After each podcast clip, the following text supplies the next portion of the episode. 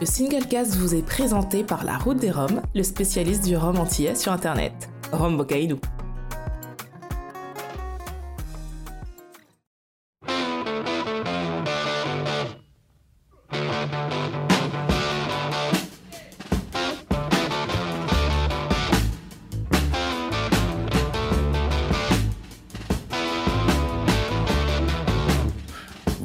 Le Single Cast, l'émission qui parle de Rome sans gueule de bois. Et nous sommes en direct à nouveau sur la confrérie du Rhum ce soir, euh, comme ça avait été annoncé ces derniers jours sur les réseaux sociaux. Et je suis en compagnie tout d'abord de notre cher Laurent Cuvier et de notre cher Géry Gitani. Messieurs, comment allez-vous?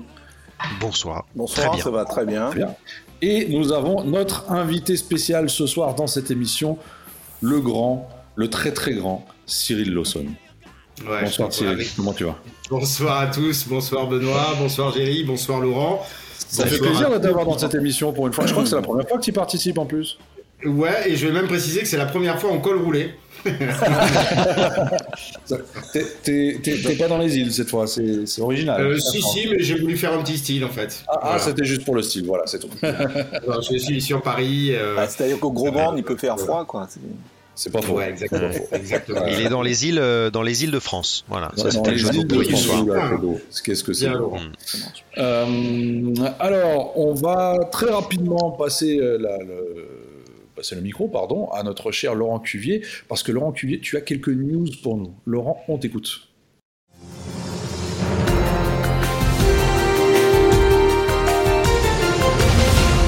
J'en ai même un peu plus que la, dernière fois. Bien le bonsoir. Alors de manière tout à fait fortuite, on va commencer ces news par une cuvée un peu particulière à plus d'un titre. La nouvelle collaboration entre HSE et la Confrérie du Rhum euh, pour le dixième anniversaire du groupe Facebook et les 70 ans de Géry, mais faut pas le dire. Les fondateurs ont choisi un brut de fût 2007 qui aura vieilli dans des fûts euh, à la chauffe un petit peu particulière, qui répond au doux nom de brume cuivrée. Et j'ai hâte évidemment d'en savoir un peu plus. Euh, une seconde nouveauté d'ailleurs chez HSE, avec la nouvelle récolte, 2019 cette fois-ci, de la cuvée parcellaire Candor. La première avait eu beaucoup de succès. Euh, pour avoir mis le nez dans la 2019, je lui prédis le même sort. Tamosi Rhum, euh, Tamosi, Tamosi, dont j'avoue ne jamais va rien déguster d'ailleurs, revient avec un Trinidad 2000, un Venezuela 2005, un Diamond 2008, un Blend Jamaïque-Guyane et un Enmore 91, un vieux truc. Euh, si certains ont goûté, qu'ils n'hésitent pas à nous en parler parce que ça va éclairer ma lanterne. Euh, Minoki, ensuite, est-ce que ça vous parle? Ben, Moi non plus. Il s'agit d'un rhum japonais à 40%. On sait juste qu'il a bénéficié d'une finition en fût de Mizunara et qu'il a été filtré sur Dekoro, Dekoro japonais. Voilà, c'est tout. Euh, japonais. Ouais, bah pourquoi pas, écoute. Euh, Banquero, est-ce que ça vous parle? Eh ben, moi non plus. Euh, c'est un distillateur et, éleveur suisse. Euh, côté élevage, la marque sélectionne des jus de différentes origines d'environ 5 ans. Et pour les affiner ensuite, entre 18 mois et 2 ans en ex-fût de vin blanc liquoreux suisse bon. Et niveau distillation, ils ont pour l'instant un blanc et un élevé sous bois. Euh, la matière première étant de la mélasse qui vient de Cuba et vous me direz que banque héros pour un rhum suisse, c'est pas complètement idiot. Euh, retour sur l'île aux fleurs avec un rhum non AOC cette fois de chez A1710, puisque la distillerie de l'habitation du Simon a sorti son premier rhum vieux il y a quelques semaines, répondant au nom de la Délivrande. Euh, voilà, il faudra compter un petit 250 euros pour vous le procurer si vous le trouvez. Et c'est tout pour cette semaine. Bah voilà, merci Laurent. Euh, pas mal. Alors, je reste quand même scotché sur cette histoire de, de, Koro japonais là. Si, si quelqu'un a plus de détails, je suis preneur parce que là, ça, me laisse un peu perplexe. Déjà, il me semblait que les coraux, fallait les laisser tranquilles, mais bon, après, pourquoi pas. Bref. Oh, je pense que ça doit être des coraux qui sont un peu décédés. Ah Tu sais, les, les coraux blancs qu'on trouve sur les plages. mais décédés exprès pour la cuvée ou décédés. Non, euh, oh, les Japonais sont trop respectueux. Ouais, bon, euh, en tout cas, bref, nous avons Cyril Lawson en direct avec nous dans cette émission du Singlecast aujourd'hui, et avec lui, nous allons parler euh, bah, des roms HSE, tout d'abord, bien évidemment, euh, mais pas que. parce qu'il y a quelques nouveautés qui viennent de sortir. Alors tout d'abord, en termes de nouveautés, il y a deux grosses nouveautés, il me semble, du moins deux grosses collaborations qui viennent de sortir sur le marché. Cyril, tu me, me corriges si je me trompe, à savoir un partenariat avec euh, Christian de Montaguer et un, et un autre avec la confrérie du Rhum. Est-ce que tu peux nous en dire un peu plus concernant ces deux cuvées? Alors, euh, bah, on va faire euh, honneur à Christian peut-être pour commencer, euh, si vous permettez. On a donc ça a été quand même un, long travail de collaboration. Laurent est en train d'œuvrer avec la maestria qui le caractérise évidemment, notamment pour ouvrir les bouteilles. Ah. et donc on a, on a depuis, pour être transparent, ça fait deux ans. effectivement, le Covid n'a pas aidé, mais ça fait deux ans qu'on travaille avec Christian euh, et qu'on prévoit aussi, euh, bah, je crois qu'il fête euh, l'anniversaire de sa boutique également. De ses 15 ans, ouais, effectivement. Voilà, ses 15 ans. ce qui est pas rien parce qu'on peut quand même lui rendre hommage à ce titre-là. Il y a bien d'autres par ailleurs, mais vous vous souvenez, il y a 15 ans, puisque moi j'ai la chance d'être dans le métier du Rhum depuis, depuis 10 ans avant ça, presque 27 ans cette année. Euh, et il y a 15 ans, il n'y avait pas vraiment de boutique qui avait pris le pari du Rhum. Euh, et ça a été euh, pour nous, et ça le reste d'ailleurs, une belle ambassade parce que c'était assez ambitieux de sa part. il a permis vraiment de, bah, au public français de découvrir une partie bah, d'une production qui est une tête d'épingle dans la production mondiale du rhum, puisque je rappelle pour mémoire que le, le rhum agricole pèse à peine 2-3% de la production des rhums dans le monde. Euh, et on peut dire qu'à date, c'est quand même l'apanage des îles françaises, au rang desquelles euh, euh, j'ai envie de citer la Martinique en premier plan, évidemment, j'espère que vous ne m'en voudrez pas, et également nos amis et confrères guadeloupéens, ainsi que Marie-Galante, où on a vraiment cette spécificité de Rome agricole. et Christian nous a réellement permis, depuis cette quinzaine d'années-là, de parler de nos produits, de les montrer, de les expliquer, parce qu'évidemment, on a besoin, pour un novice, de rentrer dans cet univers du rhum agricole. Mhm. et j'ai envie de dire que je, dirais de même également pour le boulot que vous avez fait sur la confrérie, parce que ça a vraiment permis de démocratiser notre produit, de l'expliquer, de le comprendre. et donc, c'était pour nous, je dirais au même titre que ce qu'on a fait avec la confrérie, une fierté de pouvoir travailler sur ces deux produits donc on a travaillé d'abord euh, un rhum blanc. Euh, alors vous me direz rien de, bien foufou euh, sur cette partie-là, mais l'idée c'était d'apporter quelque chose de nouveau. Donc on a fait avec la cuvée Christian de Montaguer rhum blanc, quelque chose qu'on n'a jamais fait, que nous on faisait en interne un tout petit peu. mais là l'idée c'était de, de prendre trois millésimes différents.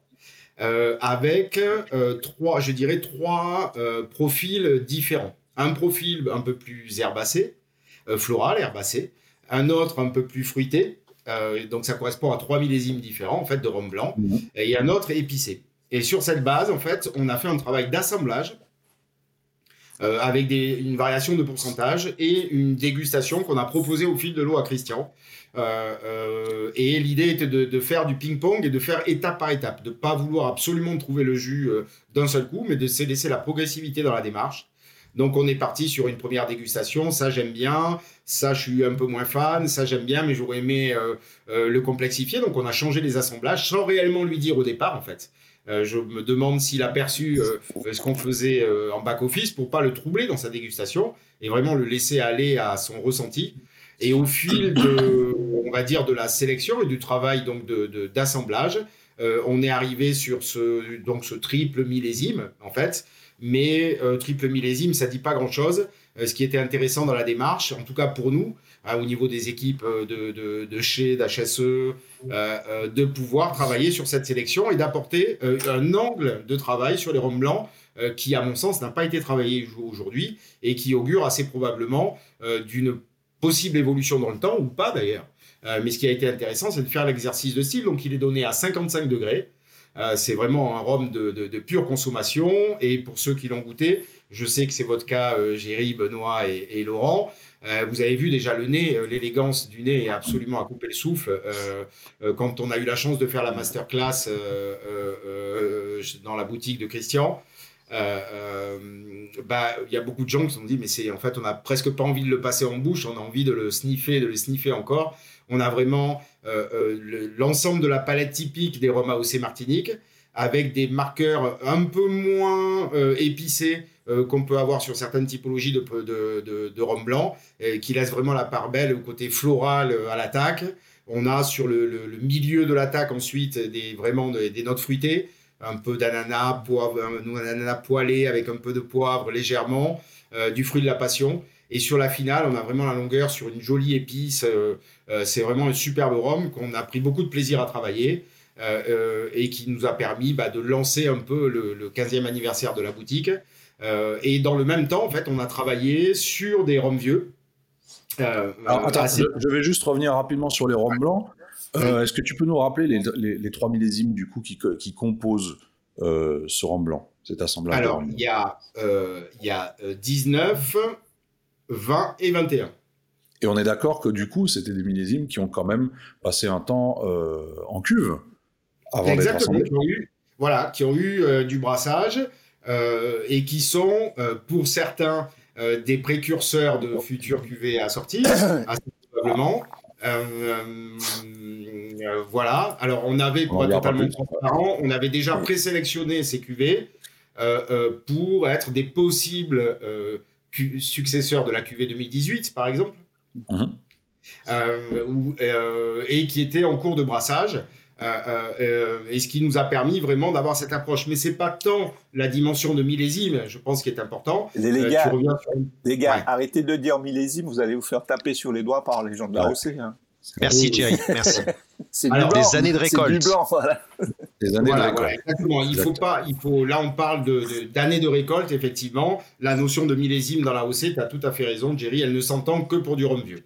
Donc excusez ce petit raccourci, mais euh, on a Maître Capello qui est là pour nous rappeler euh, à son bon souvenir. Oh, non, il est à 8000 km là, mais il nous écoute. Donc, euh, donc au-delà de, la notion de date de récolte, l'input, ça a vraiment été le profil du rhum. Et c'est vrai qu'on a très peu l'occasion de travailler comme ça, parce qu'en fait, pour être totalement transparent, on a notre production annuelle euh, qu'on va stocker dans des, dans, des, dans des cuves en inox, hein, que vous avez tous vu dans les différentes distilleries. Et en fonction des sélections, des préemptions, euh, on va, bah, les, les, je dirais, ou les assembler ou les donner dans nos rhums blancs classiques. Euh, qui sont des, rhums qui sont moins travaillés que ce qu'on peut trouver effectivement dans le, dans le réseau caviste.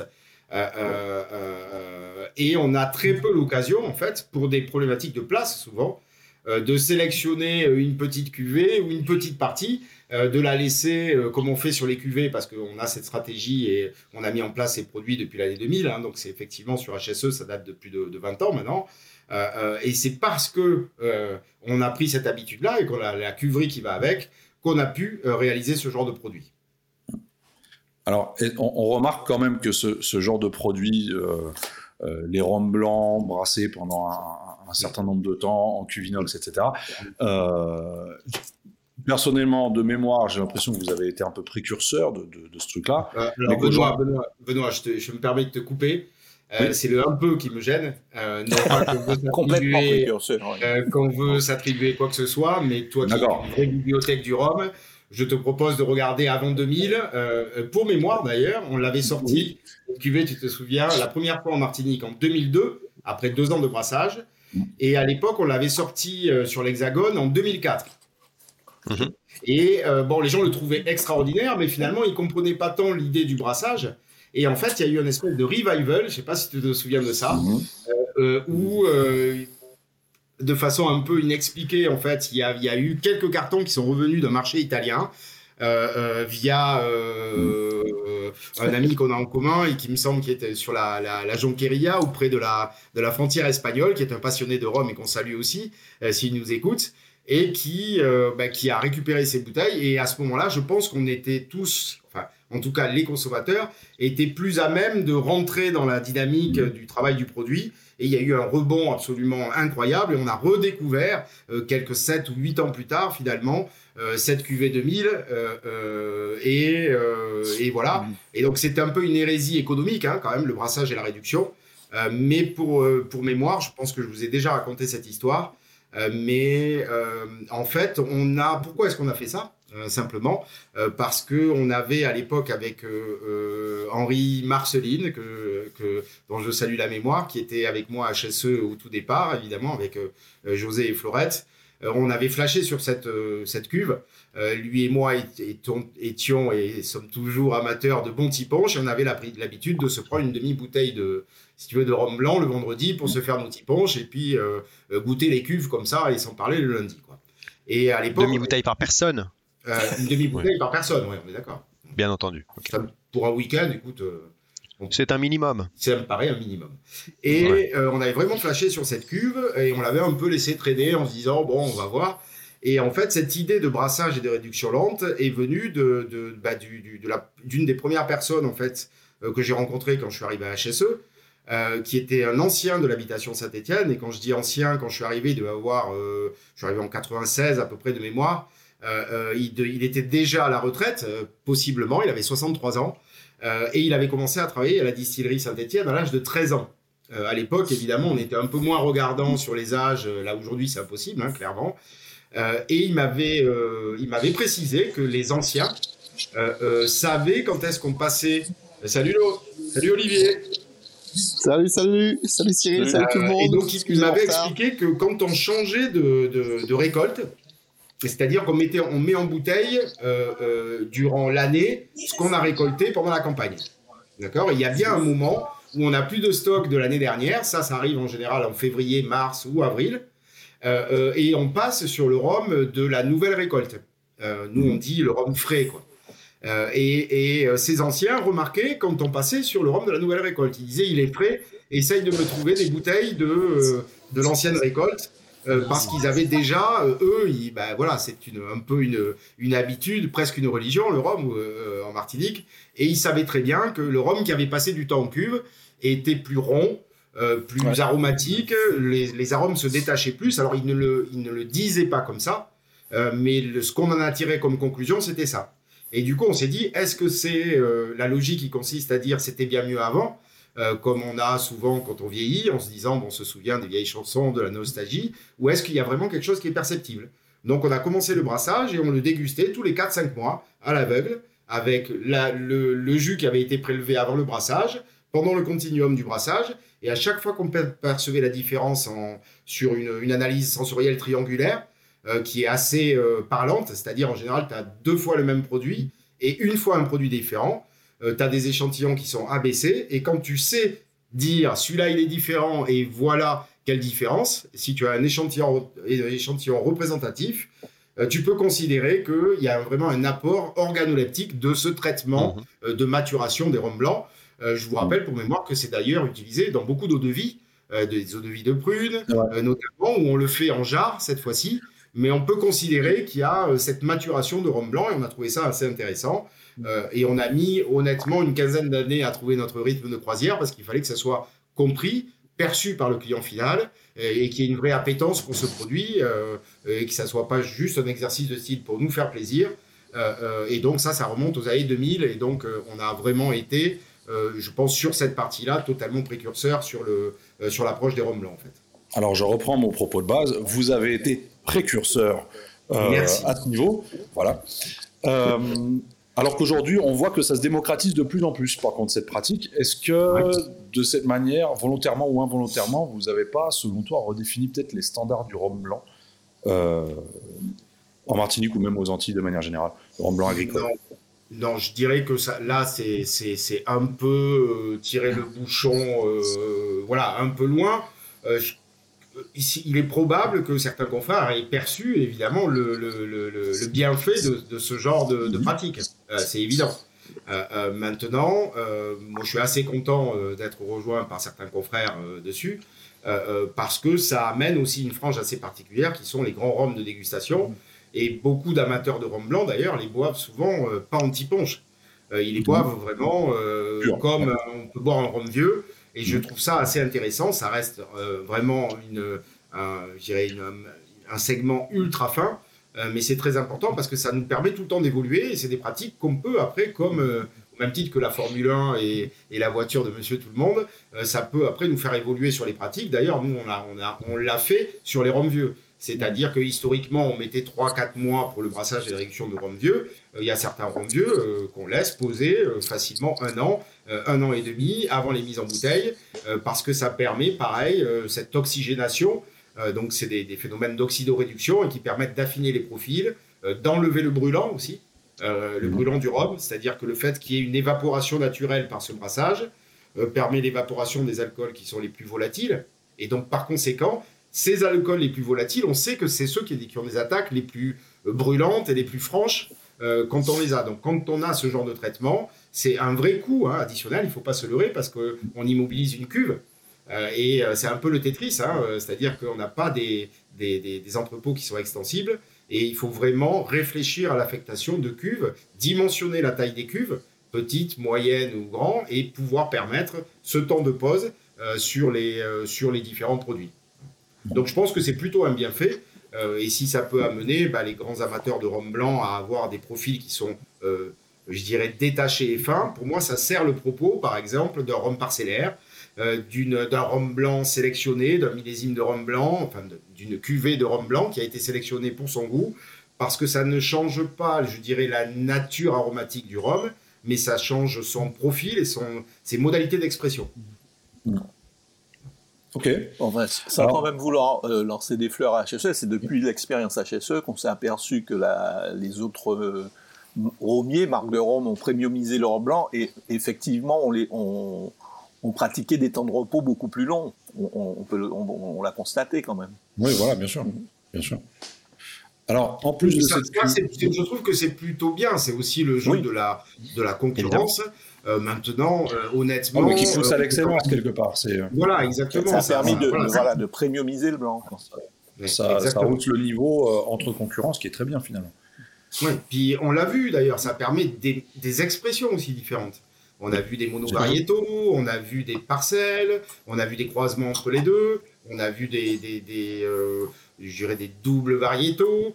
donc ça, c'est assez intéressant parce que ça, je trouve que ça amène aussi euh, une réflexion sur le produit et la connaissance de ce qui fait notre ADN sur les rhums français euh, agricoles, et notamment en Martinique, sur l'AOC, et cette recherche qui s'est passée finalement en amont euh, de ça, ça c'est la tête de l'iceberg, mais il y a quand même une recherche qui a été faite par l'ensemble de la filière, c'est-à-dire les planteurs de canne, les distillateurs, sur les variétés les plus adaptées à notre terroir Martinique.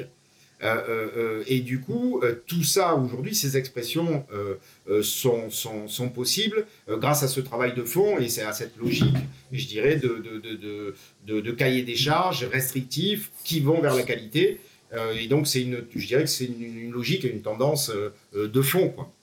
Alors, une question non pas adressée aux professionnels, mais plus à l'amateur de rhum et de spiritueux que tu es, en dehors des rhums HSE, y a-t-il un rhum blanc qui t'a marqué récemment?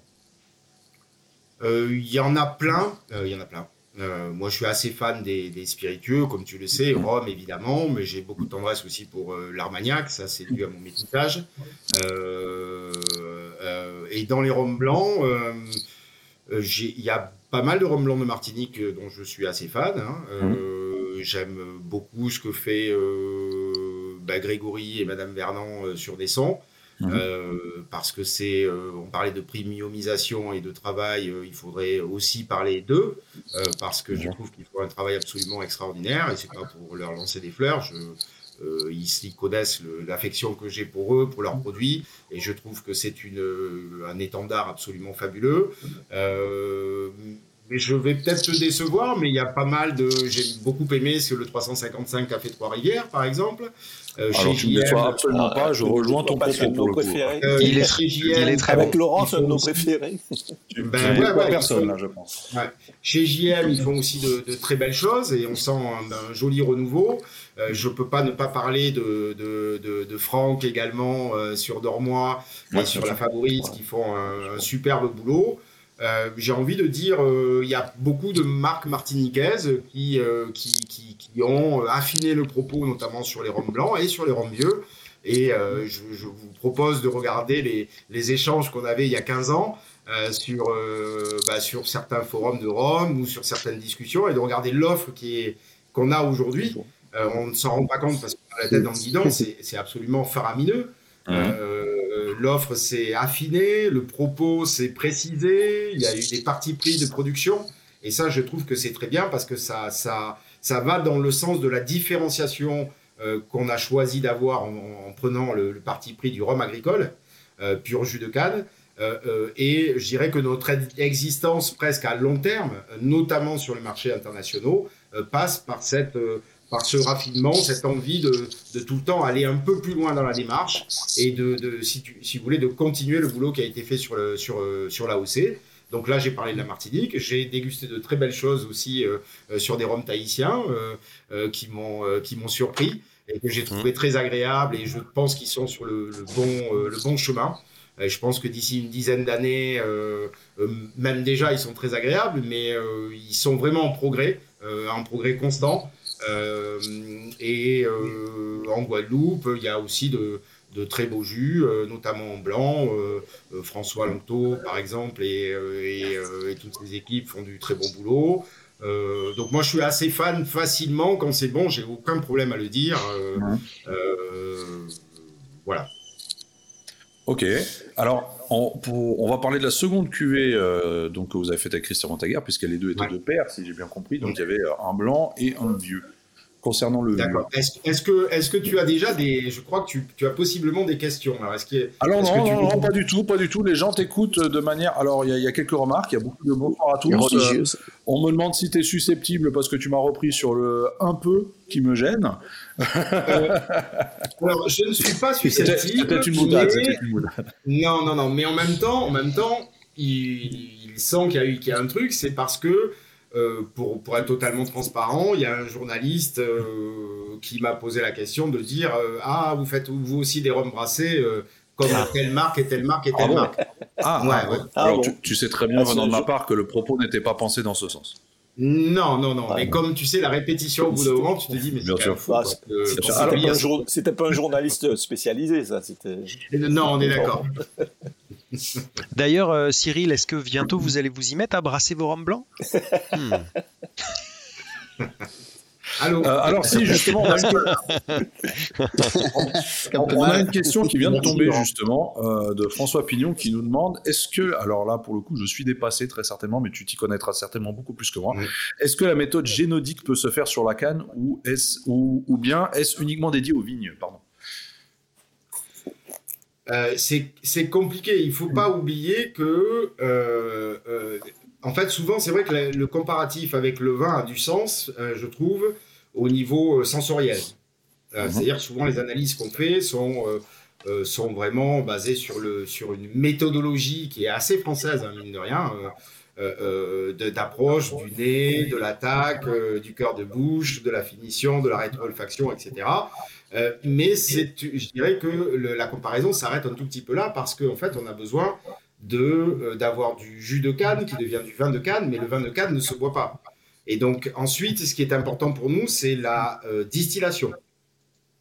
Ok. D'accord Il y a une première différence à ce niveau-là. C'est pour ça que les parallèles, parfois, on a envie de les faire, mais ils sont un peu compliqués. Et ce dont on a besoin pour avoir un rhum de bonne qualité, c'est le temps le plus court entre la coupe de la canne à sucre et son broyage. Mhm. Ok. D'accord Donc ça, euh, je dirais que ça induit, quand on sait ça, euh, ça induit de fait euh, toute approche qui pourrait être différente, en tout cas dans la OC Martinique. Mhm.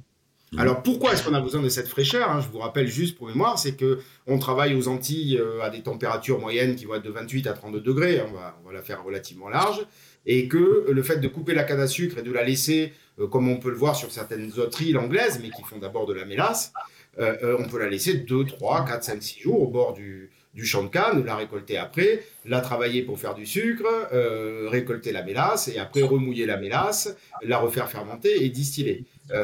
ça, c'est une chose. Mais en fait, l'objectif et la finalité du rhum agricole, c'est de pouvoir faire en fait travailler qu'une seule typologie de levure parce que c'est celle qui va garantir, euh, si vous voulez, le fait de faire affleurer le binôme euh, euh, variété de canne et micro-terroir, d'accord? Donc tous les éléments organoleptiques qui sont à l'intérieur, et que si on avait, et si on laissait ou si on traitait la canne d'une façon un peu particulière, il y a certains qui m'ont dit, et pourquoi vous faites pas fumer la canne, par exemple, avant de la broyer, pour avoir, ce qui serait pas une mauvaise idée dans l'absolu. il faudrait tester, il faudrait voir si on perçoit ces notes fumées au final, ce qui n'est pas certain d'ailleurs. mais ce faisant, en fait, euh, à des températures telles qu'on les a aux Antilles, euh, on aurait, euh, on a tous de la flore dans notre toucher, toutes les plantes et tous les êtres vivants ont une flore naturelle qui, qui sont ou en surface ou au milieu. Bah, ce faisant, en fait, on aurait déjà un début de, de fermentation qui ne serait pas dû par notre fameux Saccharomyces qu'on a envie de voir travailler et qui entraînerait ce qu'on appelle des défauts majeurs ou des faux goûts dans la OC Martinique. Donc ça nous oblige à avoir, euh, si vous voulez, une, extrême rapidité ou la, rapidité la plus importante entre la coupe, le broyage de la canne, le fait d'avoir le vin de canne, le jus de canne dans un premier temps. On vérifie euh, que les standards soient euh, dans nos normes, c'est-à-dire le niveau de Brix, l'acidité pour que cette levure travaille. on peut aussi vérifier la présence de certains ions qui sont des catalyseurs pour le métabolisme du sucre. Euh, et là, on sait qu'on met en œuvre un jus, une canne, et donc un jus de canne qui va être parfait pour produire du rhum agricole. Donc la réponse est plutôt non, euh, parce que ça ne répondrait pas à notre cahier des charges. Ok, ok, ok. Euh, bah, J'espère que ça répondra à la, question de, François qui vient de nous poser. alors, on revient au, donc à la deuxième cuvée Christian Montaguer. Tu voulais nous en hmm. dire un peu plus à ce sujet. Alors, euh, donc du coup, on a, vous vous souvenez du travail qu'on a fait sur le rhum blanc et sur le rhum vieux. Euh, là, pour être transparent, on a fait un peu différemment. On a fait une première sélection avec euh, Lionel et Aurélie. Lionel qui est notre maître de chez et Aurélie notre responsable qualité HSE sur ce que nous on trouvait, voilà, qu'on avait en stock et qui était qui était top et susceptible de rejoindre un peu les attentes. et au rang desquels des typologies de fûts avec lesquels on travaille depuis quelques temps et dont on a vu réellement le, bienfait et l'apport par rapport au profil qu'on a habituellement. Euh, et cette typologie de fût va rejoindre un peu la discussion qu'on aura tout à l'heure. Euh, c'est une typologie de chêne français, donc là, rien de nouveau. Hein, on travaille déjà des chênes français, Limousin, Forêt des Vosges ou Montpensier, en fonction. en général, avec des niveaux de chauffe sur les chênes français qui sont plutôt bas, euh, par rapport aux, chaînes américaines qui, eux, ont besoin d'un profil de toasting qui est vraiment un peu plus, voire haut, voire très très haut. Euh, mais le chêne français supporte assez mal euh, d'être brutalisé à ce point. Donc en général, les profils de chauffe sont beaucoup plus bas. avec un profil typique de chêne français, hein, qui est en général une belle tension, c'est-à-dire une attaque avec une tension et une ouverture en queue de pan avec une grande complexité. Euh, euh, notamment sur les écorces d'orange à l'alcool, euh, la boîte à cigares, des boîtes santal, des notes un peu comme ça. et là, notre, avec notre tonnelier, on travaille, en fait, on a bénéficié grâce à, je dirais, à l'ancienneté de nos relations et aussi à l'ADN d'HSE. C'est-à-dire qu'en gros, dès qu'il y a une nouveauté et qu'on qu'on pense qu'elle est susceptible d'amener des profils différents et une variabilité en fait sur le thème qui est le nôtre, qui est celui de l'AOC Martinique, euh, euh, avec euh, donc un cahier des charges qui pourrait, qui pourrait être compris comme étant, j'irais, restreignant en termes d'expression. ben, le fût devient central dans notre approche parce que c'est le fût en fait et c'est sa nature qui va par migration dans le vieillissement être solubilisé par le rhum blanc et, mettre, et être mis en être complexifié par le facteur temps. Donc on a deux typologies de, de, de réactions. Euh, il y en a plus que ça, mais il y a deux grandes typologies, c'est-à-dire solubilisation des composés du bois et leur mise en complexification dans le temps, parce que les composés qui vont être solubilisés et passer du bois au rhum euh, vont muter aussi avec le facteur temps et s'affiner. Euh, par exemple, typiquement, dans le bois, il y a une molécule que vous connaissez probablement, dont le nom vulgarisé s'appelle la vanilline, et qui, bah, évidemment, va donner des notes de vanille. Euh, assez intense. Et, c'est assez drôle parce que après 3-4 ans de vieillissement, les notes de vanille se transforment légèrement en notes de cannelle. Et quand vous avez, par exemple, à l'aveugle, un rhum vieux, à euh, Martinique, vous avez des notes de cannelle euh, assez marquées et peu de vanille, vous êtes, vous êtes à peu près certain que c'est un compte d'âge qui est au-dessus de 4, voire 5 ans. Alors que c'est la même molécule. Et donc, ce faisant, on avait envie de travailler le chêne français sur une nouvelle dimension et notre, notre euh, partenaire euh, nous a fait part de son souhait lui aussi de faire évoluer et d'une pratique euh, qui, a, qui était faite dans la, dans la tonnellerie française notamment pour les cognacs historiquement, Hmm. d'accord, qui n'est un peu moins usité aujourd'hui, qui est celle en fait d'avoir une, une, une approche différente, c'est-à-dire de respecter le chêne français grâce à ses chauffes douces, mais de pouvoir apporter une cuisson un peu plus à cœur du bois en introduisant de la vapeur en fait euh, dans la chauffe. La vapeur va avoir pour action en fait de, euh, de rentrer un peu plus dans le derme du bois. Et pour vous donner une idée, euh, Emmanuel, qui est Boudaric, qui est le, le- le- le responsable à la fois commercial, mais qui a une très grande technicité, m'expliquait que sur du chêne français, on va jusqu'à 4, 4 mm à peu près. C'est-à-dire que quand on coupe le fût euh, en tranches, on voit que sur Mhm. 4 mm, on a le côté roux un peu du, du chêne français légèrement Mhm. toasté. Mais, et grâce à, ces, à l'introduction de la vapeur, on va jusqu'à 7, 8 mm et jusqu'à 1 cm 1 précisément, jusqu'à 11 mm.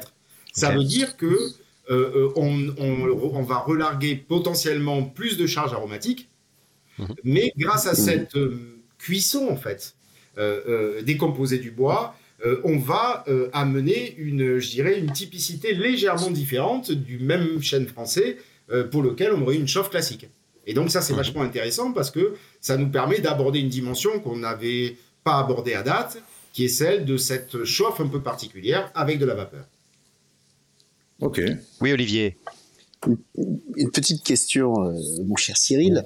Euh, du coup, est-ce que euh, sur le recul que vous avez, vous avez constaté un vieillissement peut-être un peu, euh, si, enfin en tout cas significativement plus rapide euh, avec ces fûts-là par rapport aux, aux fûts habituels, ou est-ce qu'il y a du coup aucune corrélation? C'est juste c'est plutôt une bonne question. Je dirais que euh, on a testé plusieurs plusieurs chauffes. Hein, euh, alors là, euh, sur la cuvée de, de Christian Montaguer, euh, le- la, le- la chauffe est dite brume aurore, et donc ils ont donné des noms en fait. hein. Donc ça veut dire quoi? Ça veut dire qu'on a un profil de chauffe avec en abscisse euh, le temps et en ordonnée euh, la température, et ça fait une courbe en fait de chauffe. Et en fonction de l'intensité de la courbe de chauffe, on, fait qu'on, on sait qu'on va plutôt maturer telle nature euh, euh, euh, du bois ou telle ou telle ou telle.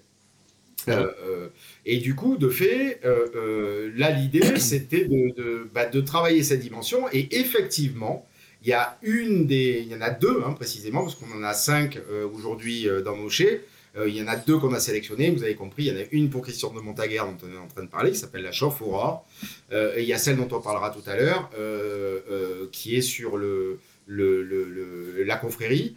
Euh, et dans les cinq, il y a deux profils qu'on a, je dirais pas écartés, euh, mais euh, dont on ne se servira pas pour faire des single casques. Parce que justement, effectivement, Mm. Olivier, euh, la, la, il donne, Ça avait marqué il donne trop une vite. charge qui est. Euh, alors il faudrait Ok, le laisser, trop laisser rapide. et- presque comme une finition et c'était pas notre objectif.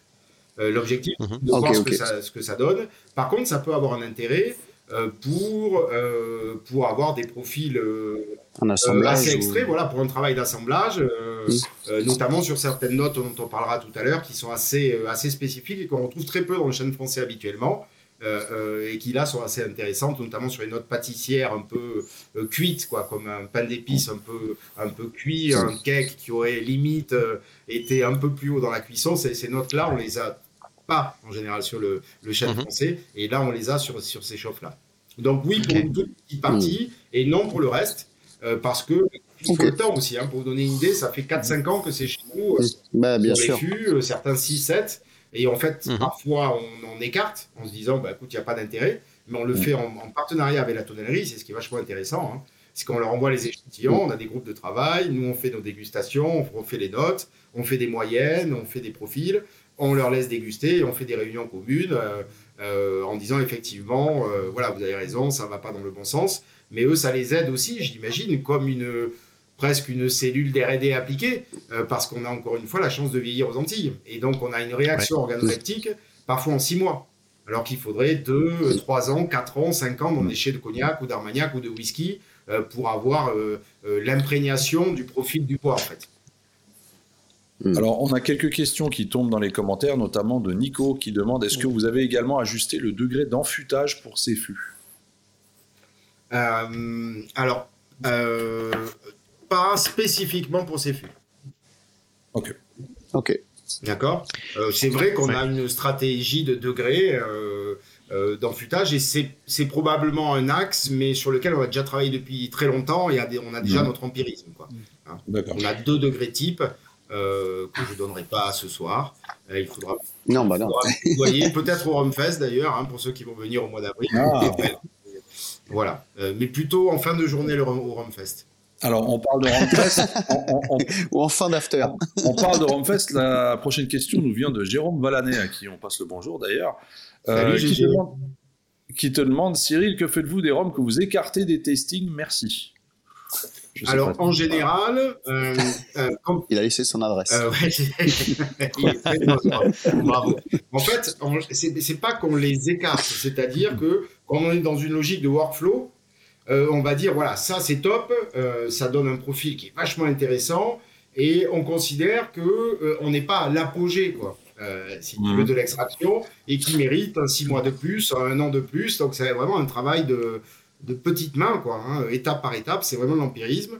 Et, et ceux qu'on écarte, entre guillemets, c'est ceux où on se dit déjà en six mois, il a tellement donné que ça ira pas vers un single casque. Par contre, il peut avoir un vrai intérêt euh, pour euh, faire un rhum d'assemblage, euh, pour aller, mais il faut toujours se souvenir qu'on part en général d'un ou deux fûts, voire trois, ce qui permet d'avoir une représentativité, sachant que les fûts sont tous les mêmes, mais parfois tu peux avoir des expressions de profil qui varient sur la même typologie de fût, le même, le même bois, la même chauffe et le même rhum. Ben, la nature fait son œuvre et on a un tronc commun de, de profil aromatique qui, qui, est entre 80% à peu près. Et parfois, on a, euh, voilà, on va avoir un arôme qui prend le dessus un peu bizarrement parce que la coupe a peut-être été faite dans un sens, ou qu'il y a des deux, ou etc.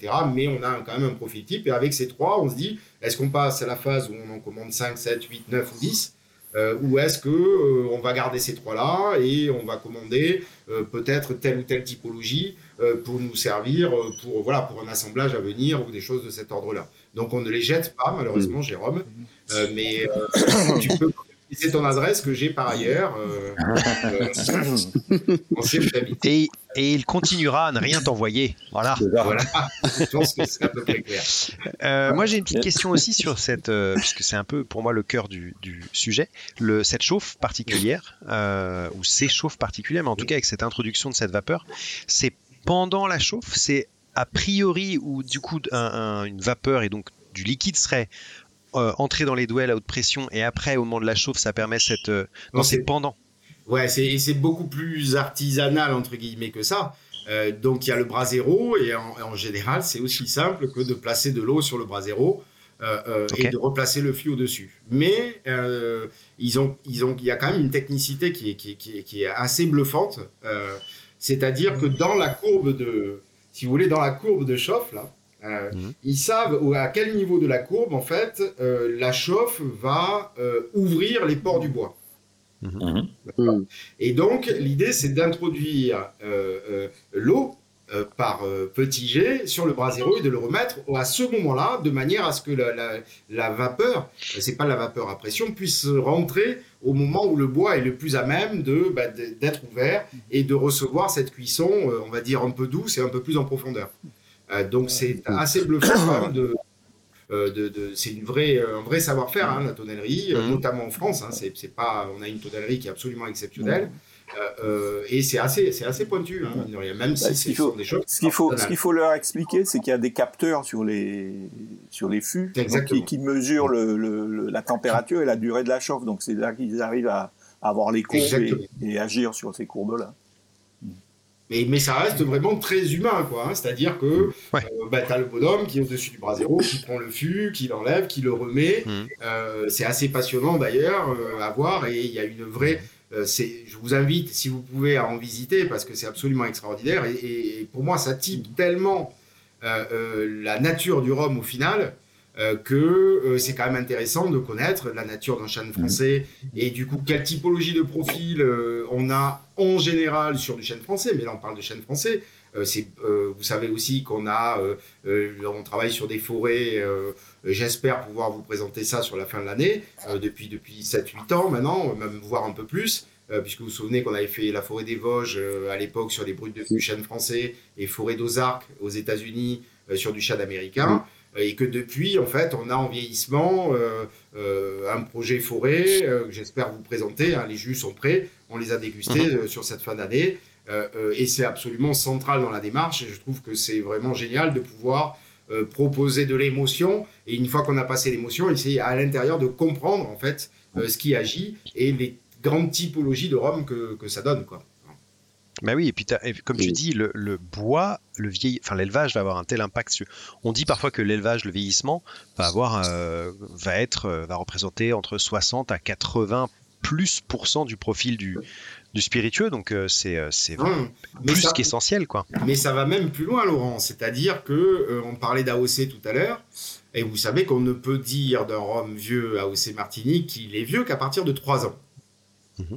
Alors évidemment, ça fait un compte rond et c'est trois ans, mais euh, au départ et dans la réflexion qu'on avait, euh, le marqueur c'était de dire au moment où on ne perçoit plus les arômes du rhum blanc. Mmh. Donc, ce serait en euh, effet plus, 80%, mais c'est ça. carrément. Et, d'ailleurs, je reviens à, un des produits qu'on a sorti l'année dernière, qui est l'élevé sous bois parcellaire. Mhm. Euh, euh, mhm. ce, qui nous avait intéressé dans cette approche, c'est justement de garder quand même les le profil du rhum blanc et d'amener un peu des notes un peu pâtissières, toastées, induites par le vieillissement et trouver le parfait équilibre où on a euh, c'est la fraîcheur du rhum blanc qui reste mhm. et le, les débuts des vieillissements qui vont amener de la complexité mais qui vont pas faire varier la nature du jus de départ. Alors, on a une deuxième question de Nico qui, du coup, par rapport à sa question précédente, est-ce que vous effectuez des réductions durant le vieillissement afin d'extraire différents composés au fur et à mesure? Alors, notre parti pris n'a pas été celui-là. Euh, notre parti pris a été de déterminer le, le, degré le plus optimal, en fait, pour travailler nos typicités de fût. Euh, donc je peux pas aller trop loin non plus parce que je sais que certains de, mes confrères nous écoutent, mais en gros, on a eu des parties pris où sur le chêne français, on n'est pas forcément les mêmes degrés que sur le chêne américain, euh, parce qu'on a mhm. remarqué que c'est un peu différent. Euh, ce que je peux vous dire en tout cas, c'est que ce qu'on a remarqué, c'est que quand les rhums étaient à très haut degré, ça peut paraître une bonne idée, économique qui plus est, parce que souvent, en fait, pour le même volume, on a du degré d'alcool supérieur. Donc, mhm. si, admettons, euh, je prends un rhum à 75 degrés, je le mets en vieillissement. Donc, mhm. un fût de 200 litres à 75 degrés, si jamais j'en fais un VSOP à terme, quand je fais ma réduction, il va perdre, euh, allez, 2, 3 degrés, 4, 5, 6 degrés. Euh, si je fais ma réduction, bah, avec un fût, je ferai un VSOP, je ferai plus de volume de VSOP, par exemple, à 45 degrés, que si je l'avais mis à 50. Mais l'autre élément qu'il ne faut pas oublier, c'est qu'un alcool, plus tu es haut en alcool, plus tu vas avoir tendance à solubiliser certaines typologies de composés du bois, et notamment des, composés de type un peu résine. Euh, euh, euh, et on a remarqué que quand les rhums étaient à, haut degré, en fait, on avait souvent de l'astringence qui arrivait, qui était due à ces hauts degrés qui ont tendance à solubiliser certains composés d'astringence. Mm. Donc après, ça, c'est de l'inspirer. Chaque maison euh, fait en fonction de son histoire, de ce qu'elle a testé, de sa philosophie et de ses, de ses partis pris de production. Mais pour répondre totalement à la question, non, on ne le fait pas en cours de vieillissement. Donc tu es à quoi Tu es à 62, 63 par là? Bien entendu. Rendez-vous dimanche soir au Très bien. Euh, alors, autre cuvée dont on a beaucoup entendu parler ces dernières, ces dernières semaines-là, euh, voilà, exactement. Il y avait un autre projet en cours en parallèle de celui de, Christian Montaguer. Euh, je sais pas. Est-ce que tu peux nous en dire plus à ce sujet? Je ne suis pas au courant. Alors, ouais, ouais. Qu'est-ce que c'est? Ah non, c'est Jerry qui n'est pas au courant, pardon. Enfin, ah non, c'est Jerry qui est pas Donc, pour la petite histoire, il faut quand même que nos, nos, nos, auditeurs comprennent. Recontextualiser, voilà. Ça. Ouais, recontextualise que euh, Monsieur Benoît Bale, ici présent, euh, en tant que bon espion, a œuvré euh, dans le dos de, de, de Jerry. Alors, il a goûté tous les jus, hein, toute la sélection qu'on a réalisée. Jerry a goûté tous les jus, effectivement, oui. Voilà, mais euh, voilà, pour le reste, lui, on faisait une cuvée de la confrérie. Alors, euh, on a eu la chance de faire. Après, j'ai cru, que ça se faisait, j'ai cru que ça se faisait plus d'ailleurs. oui, oui, il y avait plus de son, plus d'images. Et oui. Euh, parce qu'en plus des 10 ans, Jerry fêtait ses 40 ans, donc évidemment, c'était, il fallait qu'on garde le secret. Quoi, hein. et donc là, on a, on a fait pareil. Donc tout le, ben, le travail de sélection qu'on a réalisé, il y avait plusieurs brumes. Hein. vous vous souvenez qu'il y avait la brume Aurore pour, pour, pour Christian. Et là, en fait, on est sur la brume cuivrée. Donc c'est une chauffe un tout petit peu plus forte que le. C'est celle qui est à peine au-dessus. Euh, il y en a trois autres, hein, comme je vous expliquais tout à l'heure. Mhm. Et ben, vous avez sélectionné celle-là. Alors, euh, de leur côté, eux, ils ne savaient pas ce que c'était. Hein. Euh, on a d'autres, on a travaillé, alors, on a goûté d'autres jus également, au rang desquels les spirales, mais ça, j'en reparlerai peut-être. c'est une autre spécificité de fût sur lesquels on travaille. C'est-à-dire que là, le tonnelier va en fait avec une, une, une, une griffe va venir euh, euh, euh, creuser l'intérieur du fût, d'accord, avant la chauffe. Ok. Pardon. Donc il y a plus d'échanges après, quoi. Après la chauffe. Ah, après. Hmm. Et donc, il va, quand on regarde le bois en coupe, vous allez avoir des pics, en fait, comme ça, qui sont hmm. des griffures. Et du, du coup, on va laisser affleurer la chauffe entière sur la partie haute du pic, mais on va creuser à l'intérieur et ce qui va affleurer, c'est du bois de moins en moins chauffé. Et donc, on va, avoir, on va pouvoir avoir de la complexité qui est assez étonnante sur ce genre de pratique. Donc, vous avez dégusté celui-là, vous l'avez bien noté, mais vous avez préféré euh, la confrérie. Et on a une autre, euh, on a d'autres typologies de fûts. Euh, on travaille sur des waves aussi. les waves, c'est le même principe, sauf que la, la, la, coupe du fût est moins, je dirais, moins creusée. Et elle est un peu en vague, donc ça fait une spirale également, mais là la spirale est faite avant la chauffe. Là, l'objectif, c'est de multiplier la surface de contact, en fait, entre le contenu et le contenant. Et sur un même fût de 200 litres, d'avoir une surface de contact qui peut être augmentée de près de 1,4 à 1,5, euh, ce qui est assez énorme et qui permet des échanges assez puissants. Ça, vous les aviez dégustés, vous leur avez mis une bonne note, mais vous avez typiquement flashé sur celui-là. Et j'étais assez content parce que je le trouvais euh, top. Euh, et d'autant que, là maintenant, on peut, on peut, vous le dire, le premier brut de fût qu'on a sorti euh, on n'a pas fait exprès, honnêtement, on l'a remarqué avec Benoît le jour de l'anniversaire de Jerry. Euh, C'était en 2007 Et quelques, quelques 7-8 ans plus tard, on ressort le, un millésime 2007 avec cette brume cuivrée. Et donc, euh, les, les, notes qu'on a sur les notes qu'on a sur ce produit sont incroyables pour un chêne français puisqu'on retrouve les notes un peu confiturées, de confiture de coin, euh, écorce d'orange à l'alcool qu'on a sur le chêne français. En fait, l'attaque, on l'a sur, de la, sur des notes hyper pâtissières, pain d'épices, euh, réglisse, des choses qu'on n'a pas du tout. Ce que, je, ce que je voulais ajouter, Benoît, Benoît me rappelait que, en fait, c'était mon choix, en fait, parmi tout ce qu'on avait euh, dégusté. Et comme je suis quelqu'un de très gourmand, comme je suis quelqu'un de très gourmand, c'est pour ça que j'ai choisi cette cuvée-là. Et, et, donc j'ai compris après coup, euh, en regardant ce que c'était euh, la brume cuivrée, que la brume cuivrée, grâce à son temps de chauffe plus long, euh, permettait l'extraction de toute la sucrosité du naturel du rhum. Et c'est toute cette gourmandise-là qui, qui m'a plu dans cette cuvée. Et, alors que c'est du chêne français, c'est ce qu'on se disait en le regoûtant eh ben, le, le, soir de mon anniversaire, on trouvait que ça avait des notes vraiment très euh, très très confiturée, très très très pâtissière justement, avec bien sûr le côté épice du, du, chêne français, et que ça nous a vraiment euh, vraiment surpris. Alors vous avez vu le champ que ça ouvre en fait, c'est-à-dire que habituellement sur du chêne français, on a c'est très élégant hein, le chêne français, moi j'aime beaucoup, ça a une belle tension.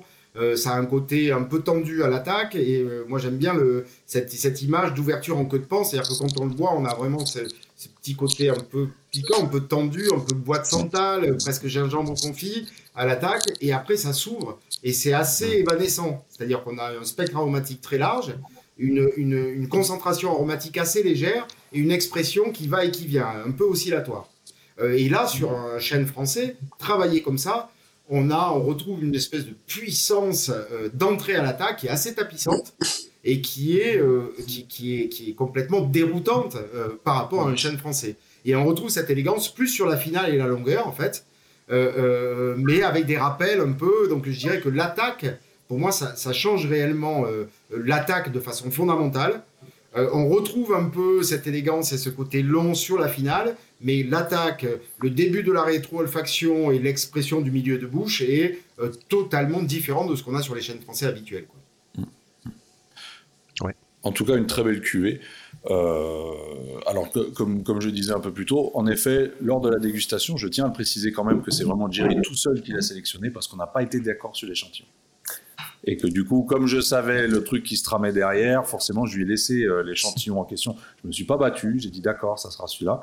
Euh, parce qu'il y avait une autre chauffe également dans, dans les différentes dégustations que moi j'avais préféré. Mais bon, après, c'est.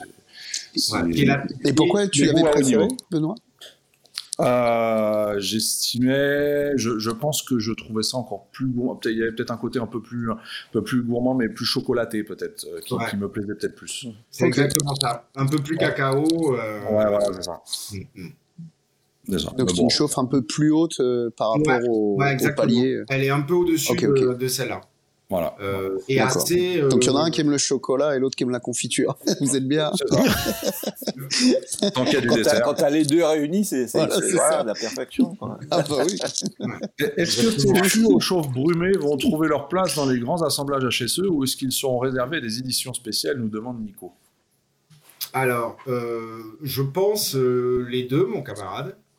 Euh, C'est-à-dire que les chauffes dont je vous ai parlé tout à l'heure, qui peuvent avoir un intérêt euh, pour amener un côté capiteux assez rapidement, sont intéressantes. Mmh. Euh, même si, vous le savez, depuis 15 ans, on, a, on a le parti pris d'acheter tous nos fûts, à part hors finition, tous les fûts qu'on achète sont neufs. Mmh. Donc on a, on a euh, ce qui est, ce qui est, ce qui n'existe pas à date. Hein. Moi, je connais pas de maison. alors peut-être qu'elles vont s'y mettre également parce que ça a un surcoût. Euh, mais historiquement, on avait fait ça parce que, comme tout le monde, hein, on recevait une partie des fûts de chêne américain ayant passé du Bourbon. Euh, c'est ce qui est fait dans toute la Caraïbe, euh, mmh. jusqu'en Amérique centrale, Amérique du Sud, en fait, en gros partout dans le monde, parce que pour mémoire, les fûts de les, les Bourbons ont une obligation de faire uniquement un entonnage ouais. et avaient l'habitude bah, d'inonder le, le, le, le, monde des spiritueux de, de, de, de ces fûts de première passe qui ont structuré nombre de whisky, de, de, euh, de rhum à travers le monde et qui sont très efficaces. Hein. Il n'y a pas de, de, je dirais, de hiérarchisation. Pour moi, c'est juste des typologies de profils qui sont différents. Euh, mais euh, sur les premiers achats de l'eau, en fait, on a du mal à, à savoir d'où venait le fût. Et même en chêne américain, vous avez quand même des partis pris de chauffe qui font que une maison comme Marker's Mark, par exemple, va avoir un parti pris. Une maison comme Jack Daniel sur leur, euh, sur certaines de leurs de leur cuvées vont avoir aussi des partis pris de chauffe. Mmh. Bon, on est sur une variabilité de 15-20 points, j'imagine à peu près. Ça reste quand même cohérent. Mais en fonction des lots qu'on avait, on, on, avait beaucoup de travail d'assemblage en fait euh, pour garder euh, la stabilité des VO et VSOP notamment. Euh, et on, on, a pris le parti pris de commander tous nos fûts neufs euh, euh, ça ne veut pas dire qu'on fait 100% de vieillissement dans des neufs. On travaille sur une passe, deux passes et trois passes max, mais on équilibre entre du fût neuf, un fût de deuxième passe, on suit les profils euh, et ils passent à la troisième passe quand ils sont, parfaits et qu'ils qu ont besoin d'un temps d'échange, mais pas d'un marqueur important du fût de chad américain. Donc on a trouvé cet équilibre-là. Euh, euh, et de fait, on n'a pas de besoin de bonification d'un fût qui serait un peu lavé et qui donnerait pas trop. Euh, -hmm. Mais ça peut être intéressant pour certains nouveaux rhums d'assemblage, par exemple, mm -hmm. où, on, où, où, on, aura envie peut-être d'aller vers un profil aromatique, par exemple. -hmm. ça fait combien de temps que vous avez ça fait combien de temps que vous avez commencé à, à acheter que du neuf, d'ailleurs, en fût euh, une, je, Un peu moins de 15 ans. Euh, J'aurais okay. dit 12, entre 12 et 15 ans, à peu près. Ok. Alors, on, on va et juste tant, tant, tant, que je, tant que j'y suis, une autre petite question sur les, alors les deux cuvées dont on parle, que ce soit celle de Christian mmh. ou la confrérie. Euh, L'intégralité pour les deux du vieillissement, c'est fait dans des fûts avec ces, ces voilà, ces deux-là, avec des, des ces chauffes euh, brumes. Non. Ou... non. non, Ok. Alors, on a, on a euh, dans notre méthode, euh, on a, euh, je le dis assez fréquemment, mais on a une méthodologie qui est assez particulière, qui est celle de, de créer le, qu'on appelle le squelette aromatique, c'est-à-dire l'assise mmh. du rhum, euh, jusqu'au BSOP. Et là, c'est fût de chad américain. Mmh. D'accord? Euh, Et d'ailleurs, je le propose souvent, mais c'est super intéressant, justement au regard de ce dont on est en train de parler, c'est-à-dire comment le chêne, sa nature, euh, sa provenance et sa chauffe vont typer un rhum. Euh, donc pour nous, tel qu'on travaille, nous, c'est-à-dire avec ces fûts de, de, de chêne neuf. Le VSOP, c'est l'apogée de l'utilisation des fûts de chêne américain euh, euh, sur un compte 4-6 ans. Mmh. D'accord? Ça veut dire que si on avait une courbe de bonification du rhum, Euh, de 0 sur du chêne américain, de 0 à 4-6 ans, vous avez la courbe de modification qui augmente. 4-6 ans, vous avez le début du plateau. Et si on le laissait plus de 6 ans, sur la base, encore une fois, de notre parti pris de production, c'est-à-dire mmh, d'avoir des fûts euh, qui sont neufs. Euh, mmh. ben après 6 ans, en le laissant dans, sur, cette typicité, sur cette typologie de fût, on commencerait à avoir ce qu'on appelle du concentré de planche, c'est-à-dire que le mmh. fût de chêne américain étant tellement labile, toute la complexité qu'on a réussi à extraire sur le début du vieillissement serait écrasée euh, par ces notes de boisé qui viendraient tout écraser et finalement euh, euh, viendraient finalement masquer le travail d'extraction qu'on a fait sur la première partie. C'est pour ça mhm. que on sélectionne dans nos profils de VSOP des profils de VSOP en fonction de notre parti pris de production qui vont être les plus à même à donner les XO les plus les plus qualitatifs. Une fois qu'on a fait cette sélection, on désentonne le, le rhum au compte d'âge VSOP, donc sélection 4 et ensuite on va les réentonner dans, dans nos fûts de chêne français sélectionnés. Et du coup, si vous voulez vous rendre compte de cet impact, je vous propose de faire une dégustation comparative du BSOP classique d'HSE et du XO. Vous faites les deux en dégustation et vous dites chêne américain, chêne français, et là vous avez vraiment, vous allez dire ah ouais mhm. c'est dingue, parce que d'un côté, on a un côté très tapissant, très couvrant, avec un spectre aromatique relativement resserré, mais une concentration aromatique très forte. C'est le VSOP.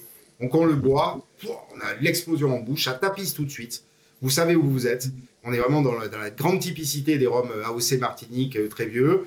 Euh, en général, c'est vanille, un boisé fondu, euh, caramel un peu toffee, un peu légèrement salin, un poivre noir fraîchement moulu et une, vanille, une vanille hyper présente, et ça, très très concentré. Vous goûtez le, le XO à côté, vous avez de suite la sensation de quelque chose qui pique, qui, qui est tendu et qui s'ouvre petit à petit. Vous avez besoin de retaper dedans plusieurs fois et de vous laisser rentrer dans les notes d'écorce d'orange, les notes pâtissières. Et c'est vraiment, pour moi, les deux marqueurs, en fait. Mhm. Et du coup, là, c'est là qu'on a agi au niveau du XO. Et, et qu'on sélectionne en fait, on redéguste les XO et on sélectionne les profils qui sont en général très complexes, assez délicats, et qui vont pouvoir permettre à ces typologies de fûts, justement, de s'exprimer, d'apporter un rebond de vieillissement et, de marquer leur typicité. Mhm. Ok. Alors, Jérôme nous demande, Cyril, chez HSE, utilisez-vous pour les très vieux rhums des dames Jeanne pour stabiliser certains grands rhums pour que le bois ne les abîme plus? Est-ce une méthode possible pour vous? Pour vos superbes réserves, pardon. Alors, c'est euh, à partir du moment où on ferait ça, il faut savoir que le compte d'âge s'arrête tout de suite. Hein. Bah c'est vrai. Mhm. Déjà. Euh, euh, mais en fait, on le fait pas tant pour les mettre de côté, on les fait avant la mise en bouteille. C'est-à-dire que pour ceux qui ont eu la chance de, faire la visite ou avec les équipes de, de, Sophie au niveau de l'habitation, Samuel, Fabrice, Cédric euh, euh, et Clément, par exemple, euh, ou moi quand je suis là, vous aurez peut-être remarqué qu'on a au niveau du chai qui est en face de la boutique une série de petits tanks qui font de 1500 à 2200 litres et qui sont des tanks spéciaux en inox qui vont nous permettre de laisser le produit. D'appliquer la pompe mobile, de faire un petit brassage sur un temps programmé et de laisser le rhum se poser tranquillement euh, mais là, l'objectif est le même principe que les, brassages et les réductions lentes, c'est de laisser le temps au rhum euh, de passer de l'état de fût euh, à son futur état de mise en bouteille sans le stresser et en permettant que son potentiel aromatique en fait s'exprime. Mm. Mais on n'a pas cette pratique de les placer dans les dames Jeanne parce qu'on ne trouve pas ça utile à date. Euh, euh, d'abord, les dungeons à travailler, c'est assez compliqué. Hein. Euh, je pense que le, le, volume du contenant n'est pas trop adapté. mais on a ces pratiques, pas tant pour les mettre de côté pour plus tard, mais plus pour les, leur permettre d'être brassés avant la mise en bouteille. Hmm. Ok. Alors, on va juste rappeler rapidement que les deux cuvées de Christian Montaguer, puisqu'on sont bien évidemment disponibles chez Christian Montaguer, euh, et que la cuvée de la confrérie, elle, est et sera euh, disponible chez certains cavistes partenaires de la confrérie. Alors je pense qu'on va, Cyril, il faudra qu'on se recale là-dessus. On va peut-être faire un post avec la liste des cavistes où ça sera disponible prochainement. Exactement. C'est prévu dans les prochains jours. Mais il y en a également en Martinique. Il y en aura. Il y en aura. Il y en aura, voilà, à l'habitation. Voilà, donc on, le précise, parce que c'est une question qui est revenue euh, assez souvent mm. ces derniers temps, euh, que ce soit en message privé ou autre. Euh, donc voilà, donc ça, ça c'est ça c'est fait. Et ensuite, voilà, bah, Thomas m'enlève les mots de la bouche. Avant de clôturer cette émission, peut-être un petit mot sur les autres sorties récentes HSE, notamment le BRI, le à la française. Alors, le, le à la française. Euh, on avait déjà, vous vous souvenez, sorti il y a trois ans, je crois, un Magnum à la française, mhm. euh, et qu'on avait sorti qu'à l'habitation. Euh, notre objectif n'était pas de priver nos amis hexagonaux de, quelconque jus, mais de pouvoir voilà, offrir aussi à nos clients locaux des choses un peu comme ça. Et honnêtement, je me suis rendu compte que ça créait beaucoup de frustration, ce qui n'était pas notre envie hein, au départ c'était d'exprimer un potentiel, un savoir-faire. Et je me suis mis aussi à la place de, certains amateurs. Euh, je me suis dit, oui, c'est vrai que c'est pas génial d'avoir envie d'un jus et de, vraiment euh, galérer pour le trouver. Euh, donc on s'est dit qu'on le referait. Alors à la française, c'est quoi la genèse En fait, c'est de de, de, donner, en fait, finalement, quelle est notre expression à nous de l'utilisation des fûts à la française. Alors on l'a sur le XO, mais quand vous goûtez notre XO classique à la française, vous voyez que c'est différent. En fait, sur la française, on va travailler euh, plusieurs tailles de fûts, euh, euh, notamment du 400 litres, des, des, fûts de small cask également, mais avec différentes chauffes de small cask, sachant que small cask, c'est chaîne du Limousin. et là, dans l'assemblage, on a du small cask classique, on a des small cask avec des doubles chauffes, euh, c'est-à-dire qu'on a les, les bondes euh, qui sont chauffées de façon différente des douelles et qui amènent un peu de complexité. Et on a travaillé sur un assemblage pour exprimer vraiment au mieux quelle était notre vision en fait euh, de, cette expression à la française.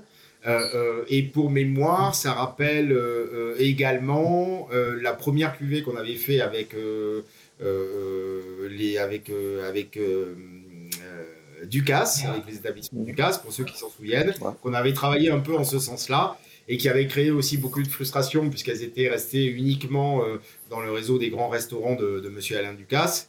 Euh, euh, et on a voulu voilà redonner un peu cette expression sur la française. Hein. Donc voilà, c'est toute petite limitée. Et la BRI, c'est une, ben, c'est la cuvée spirale dont je vous parlais tout à l'heure.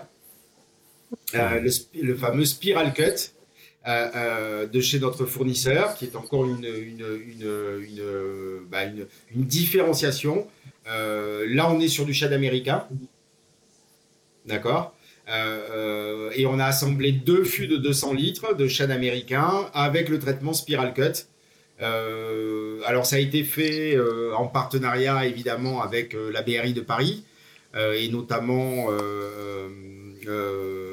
bah, leurs responsables, mais aussi pas mal de, euh, on va dire, de, personnes à l'intérieur de, la, BRI qui sont très fans de Rome et avec lesquels j'ai eu beaucoup de plaisir à travailler parce qu'on a expliqué un peu ce qu'on faisait. Ils ont choisi la sélection et c'était un moment absolument euh, fabuleux. Euh, j'ai pu euh, visiter euh, un tout petit peu le 36 quai des Orfèvres également, et je les en remercie. je pense à Jérôme, je pense à Simon, et donc c'était vraiment quelque chose de, fabuleux de pouvoir bosser avec eux. Et eux, leur objectif, c'était de pouvoir donner effectivement ben, aux, collaborateurs de la BRI et aux familles. c'était un peu en guise de cadeau de fin d'année et de pouvoir avoir voilà ce rhum qui a été tissé spécialement pour eux.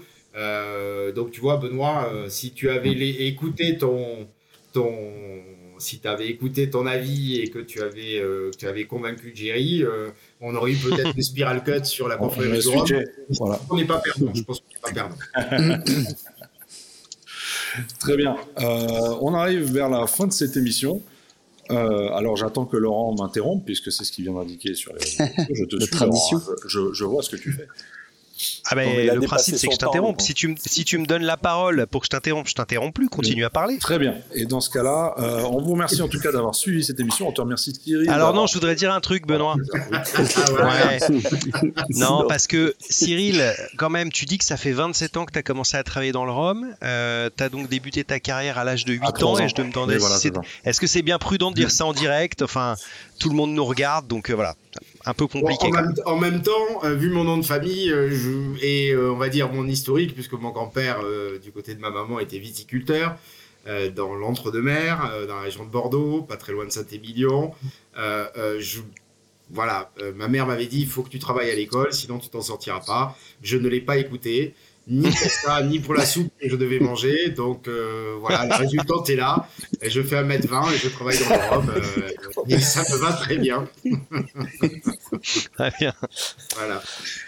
Voilà, voilà. Bah, écoute, Cyril, en tout cas, ça nous a fait plaisir de t'avoir dans cette émission. Ouais, euh, et vous aussi. Merci beaucoup. Merci. c'est sympa de vous voir. Tu es où, Olivier? Ça n'a rien à voir avec le. on peut y aller là. Oh là là, je suis à Atis-Mons parce que demain je pars euh, pour la Martinique. Ah, c'est demain. Ah, c'est demain. C'est bien ce qui me semblait. Euh, je suis au Kyria d'Atis-Mons. bon, ok, mais euh, tu, fais bien de patienter un tout petit peu. Tout ira très bien dans quelques heures. Oh, oui, j'ai hâte. J'ai hâte. Ben moi, je veux remercier quand même à nouveau Cyril, Benoît et Manon qui n'est pas là puisqu'elle a participé pour ce magnifique cadeau, euh, franchement, euh, qui m'a vraiment touché. un gros merci. Bon, et eh ben moi je vais dire un petit mot quand même, parce que tu vas pas t'en sortir comme ça quand même. Ah, là là, je crains le pire. bon, euh, moi je voudrais remercier Benoît tout d'abord, parce qu'il faut que tu saches que bah, il a porté cette initiative, et évidemment il, il savait, il a trouvé du répondant derrière. J'ai trouvé que c'était une idée fabuleuse. Euh, de pouvoir euh, bah, remettre le couvert avec vous déjà, euh, au-delà de ça, et de pouvoir participer à ton anniversaire. On s'en fout bien de savoir si tu as 30 ou 22 ans. mais je trouve que tu es une personne bah, remarquable à plusieurs titres. D'abord pour la passion que, tu, que tu transmets. parce que moi, je me souviens encore une fois, d'il y a quelques années, on avait du mal à comprendre nos produits et je sais à quel point euh, bah, tu as œuvré, et, Benoît également, mais là, euh, c'est ton anniversaire à toi, donc on va attendre celui de Benoît. à quel point tu as œuvré euh, pour expliquer les Roms martiniquais, mais pas que, hein, guadeloupéens, les Roms en général, cet amour. que tu as bah, porté, pas qu'en France hexagonale, que tu as porté aussi lors des différents salons, euh, je voudrais te remercier pour euh, être qui tu es, c'est-à-dire qu'on a toujours du plaisir à discuter avec toi. Je crois que euh, bah, tous les gens qui te connaissent ne t'ont jamais entendu dire de mal de, de quelque Rome, de quelque personne que ce soit. Donc je voudrais souligner ta positivité, ton, ta capacité à entraîner les gens dans, dans l'univers aromatique, et puis, euh, je dirais, la sympathie que tu dégages et que tu m'inspires en tout cas. donc, continue à rester comme t'es. comme je te l'ai dit, on a un programme pour notre retraite que moi, j'aurais pas, que toi, tu as peut-être déjà. C'est de boire des petites fourches au bord de la plage et d'en mangeant des, des notre déambulateur. Donc, je donne rendez-vous dans 70 ans pour euh, 80 ans. pour la dernière cuvée de la confrérie du Rhum 5.0 forcément. Hein. En tout cas, merci Jerry. Euh, et puis merci à Laurent. Merci. Euh, voilà, merci à Benoît. Et euh, à très vite Olivier sur place, hein, par procuration. Ah, bah, eh ben exactement, avec grand plaisir.